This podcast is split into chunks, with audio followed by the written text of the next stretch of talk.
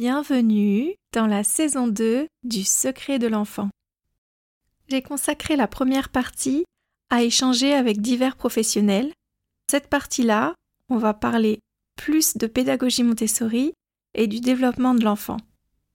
Et aujourd'hui, nous allons explorer la vie de Maria Montessori.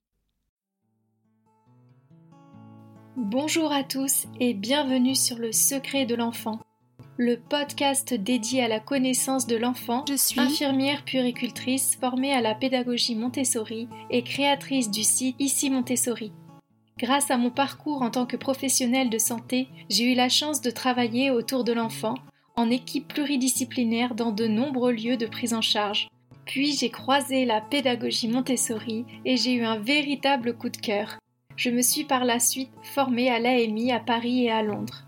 Suite à ces expériences enrichissantes, j'ai eu envie d'accompagner des professionnels et des parents à la pédagogie Montessori au travers de formations en ligne.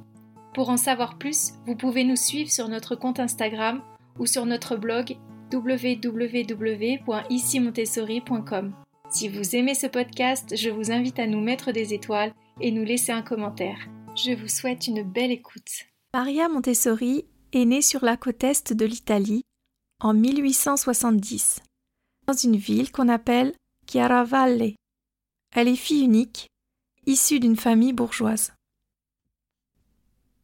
Sa mère, Rénilde Stopani, était comptable dans la fonction publique et a arrêté son travail lorsqu'elle s'est mariée, ce qui était les convenances de l'époque. C'était une femme très intelligente, issue d'une famille de scientifiques et de chercheurs. Son père, Alessandro Montessori, était beaucoup plus conservateur et sévère que sa femme. Il a servi en tant qu'officier dans l'armée pour l'indépendance de l'Italie. La petite famille déménage à Rome alors que Maria n'est qu'une enfant. Son père y obtient le poste d'inspecteur des finances de l'industrie du tabac. Maria était une petite fille intelligente, sûre d'elle, avec un vif intérêt pour les mathématiques et les sciences. C'était une enfant curieuse et passionnée par le monde qui l'entourait malgré la rubéole dont elle a souffert, qui l'empêchait de se concentrer sur ses apprentissages. Dès l'âge de 13 ans, elle intègre un collège scientifique pour devenir ingénieure. Les élèves à cette époque sont majoritairement des hommes. Elles étaient seulement deux filles. Son père n'était pas du tout d'accord. Il voulait qu'elle devienne enseignante, ce qui occasionna de nombreuses disputes à ce propos entre le père et sa fille. À 20 ans, elle s'inscrit à la faculté de sciences naturelles et souhaite devenir médecin. Mais le ministère de l'Éducation refuse. Une femme qui voulait faire médecin ne pouvait être qu'une perverse, une malade, car les femmes étaient supposées rester à la maison. Et Maria Montessori a voulu prouver le contraire. Elle résiste à cette décision injuste et obtient finalement l'accord en 1892 de s'inscrire. Elle entrera directement en troisième année de médecine à la faculté de Rome, ce qui est un exploit en tant que femme en Italie à cette époque. Seules 132 femmes italiennes font de hautes études en 1890. Elle entre dans un environnement très hostile. À la faculté, elle est vue comme une personne impertinente. Ses camarades ne voulaient pas lui adresser la parole, la plupart des hommes. Ils pensaient qu'elle rabaisserait la profession de médecin s'arranger pour qu'elle n'ait pas de place pour voir ou entendre le cours correctement. Ce fut des années très difficiles pour Maria Montessori, qui en a beaucoup souffert. C'était également hors de question qu'elle assiste aux travaux pratiques de dissection de corps dénudés, en présence des hommes. Je vous le rappelle, une Italie euh, très catholique à l'époque et conservatrice au début du XXe siècle. Qu'elle a dû se débrouiller seule pour apprendre l'anatomie. En 1896, elle est enfin diplômée de médecine. C'est la première femme médecin de la faculté de médecine de Rome. Après tant d'années de conflits, elle gagne enfin l'approbation de son père et de ses pères. Elle commence à exercer à la clinique psychiatrique de l'université de Rome. Et là, elle découvre l'horreur. Les adultes et les enfants sont mélangés dans les services de soins. Son premier travail sera de les séparer. C'est le début en Italie de la pédopsychiatrie. Elle constate que les enfants sont traités de manière inhumaine, qu'ils n'ont rien à faire, qu'ils ne sont pas instruits. et elle leur ramène des jouets. C'est le début du changement. Dix ans plus tard, au congrès pédagogique de Turin, le ministre lui-même lui demande de venir faire une conférence.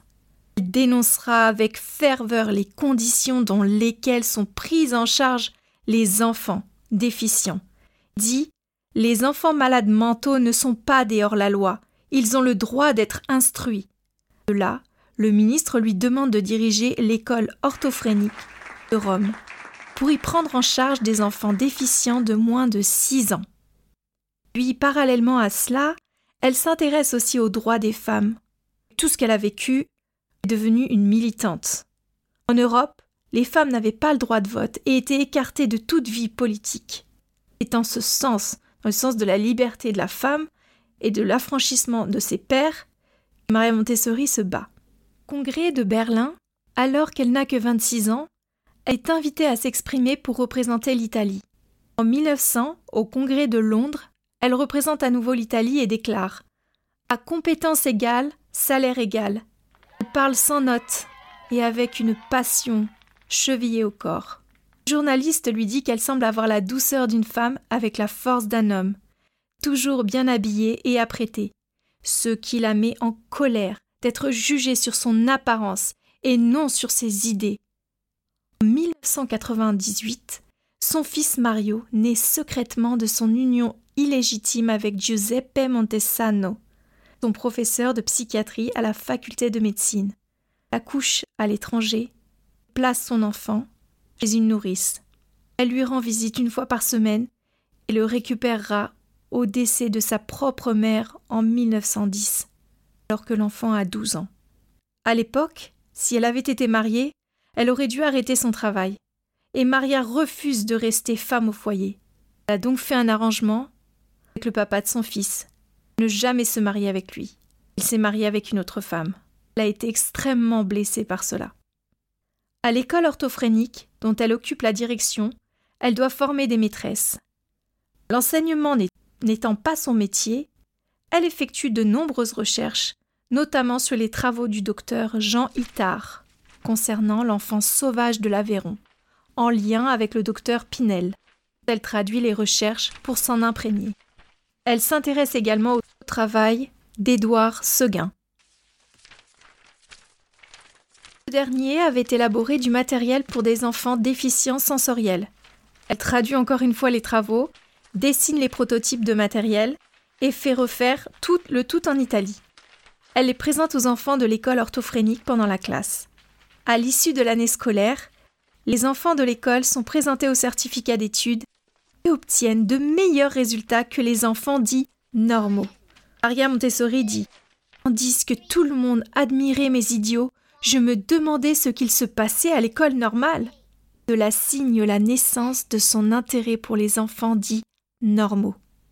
En 1901, elle quitte l'école orthophrénique pour continuer à apprendre et reprend ses études à l'université pour creuser la question de l'éducation. Elle passe, tenez-vous bien, une licence de philosophie, une licence de psychologie, d'anthropologie et de biologie. En 1904, elle devient professeure à l'Université de Rome et publie l'ouvrage suivant Anthropologie pédagogique. En 1907, un projet voit le jour pour prendre soin des enfants pauvres des rues de quartier de San Lorenzo, la Casa dei Bambini, qui est la maison des enfants une école accueillant les enfants de 3 à 7 ans qui erraient dans les rues. Le maire de Rome propose à Maria Montessori de prendre ses enfants en charge. Accepte, les observe. Elle fait faire des tables et des chaises adaptées à la taille des enfants. Elle crée un nouvel environnement complètement différent de ce qu'on voyait dans les écoles en Italie. Une petite maison dans la maison. Elle voit qu'ils apprennent de manière différente. Elle y observe la concentration des enfants qui ne dévient jamais de leurs tâches, même s'il y a beaucoup de bruit autour d'eux. Les enfants adorent ranger, aider, remettre les choses à leur place pour la communauté enfantine. Maria Montessori reconnaît un certain sens de la dignité chez l'enfant. Plus impressionnant, c'est quand l'enfant a appris à lire seul. Elle leur donnait des lettres rugueuses, sans autre indication avec du sable. Un jour, Alors qu'elle était sur la terrasse avec des enfants de 6 ans en train de lire, un enfant de 4 ans l'embêtait. Lui donna une craie et lui dit Va dessiner une cheminée. L'enfant se mit à écrire, écrire des lettres. Elle fut stupéfaite. Ce fut une révolution qui rendit ses travaux très populaires. Elle forme ses premières enseignantes à travers le pays et elle publie La découverte de l'enfant, pédagogie scientifique à la Maison des enfants. Puis, trois ans plus tard, son livre est traduit en anglais et se lit partout dans le monde. La méthode devient mondialement connue. En Amérique, en 1913, on dénombre plus de 100 écoles Montessori. Puis, la Première Guerre mondiale éclate. Maria médite et pense qu'il y a sûrement un lien entre le pacifisme et l'éducation. Ce n'est pas possible que l'humain ne peut pas faire de telles horreurs. Ce n'est pas humain, ce qui, tout ce qui se passe et tout ce qu'elle peut voir. Elle s'investit de la mission de travailler pour la paix, en éduquant l'enfant à la paix. Elle voyage beaucoup. Elle rencontre beaucoup de figures emblématiques, telles que Sigmund Freud, qui l'encourage dans sa contribution à la compréhension de l'homme, mais aussi Gandhi à Londres. Ce dernier fut très intéressé par son travail lui dit Nous sommes les membres de la même famille. Il pense que la méthode de Maria Montessori pourrait être très bénéfique pour les enfants issus de milieux pauvres en Inde. Maria Montessori a été très inspirée par Gandhi. Puis, elle revient en Italie et rencontre Benito Mussolini, le leader du parti fasciste italien. Porte un vif intérêt aux écoles Montessori, qui confie à Maria Montessori les écoles d'État ainsi que la formation des enseignantes. Pourquoi cela? Eh bien parce qu'il était impressionné par la discipline dans les écoles Montessori. Il a vu une opportunité pour l'avenir du peuple italien. Il fait créer du matériel dans les usines instaurer la méthode partout en Italie. Maria Montessori, elle pense que l'enfant se développe mieux en pensant librement. Mais Mussolini n'est pas d'accord. Parce qu'il veut créer une civilisation disciplinée et obéissante. Elle impose l'uniforme fasciste aux petits-enfants dans les écoles de Maria Montessori. Elle n'est pas du tout d'accord, elle refuse et quitte le pays. Toutes les écoles Montessori à la suite de cela sont fermées en Italie. En 1929, elle fonde l'AMI, Association Montessori Internationale. Les objectifs sont de préserver, propager et promouvoir les principes pédagogiques et pratiques pour le développement du genre humain. Puis, à la suite de cela, elle s'installe en Espagne, mais elle doit à nouveau fuir, intimidée par des anarchistes, lors de troubles entre le général Franco et les communistes. Elle se réfugie à Amsterdam, chez l'une de ses anciennes élèves. Deviendra plus tard sa belle-fille. En 1933, toutes les écoles sont fermées par Hitler en Allemagne, il ne veut pas que la pensée libre se développe. En 1939, elle est invitée à Madras en Inde pour dispenser des cours à des institutrices. Cette époque, 90% de la population totale est illettrée. La guerre éclate en Europe. Maria est à nouveau contrainte de s'exiler. Elle restera sept ans en Inde où elle embrassera littéralement la culture indienne. Elle a formé un millier de maîtresses et développé la, formation 6-12 ans. Elle s'interroge aussi sur les développements de l'enfant de 0 à 3 ans.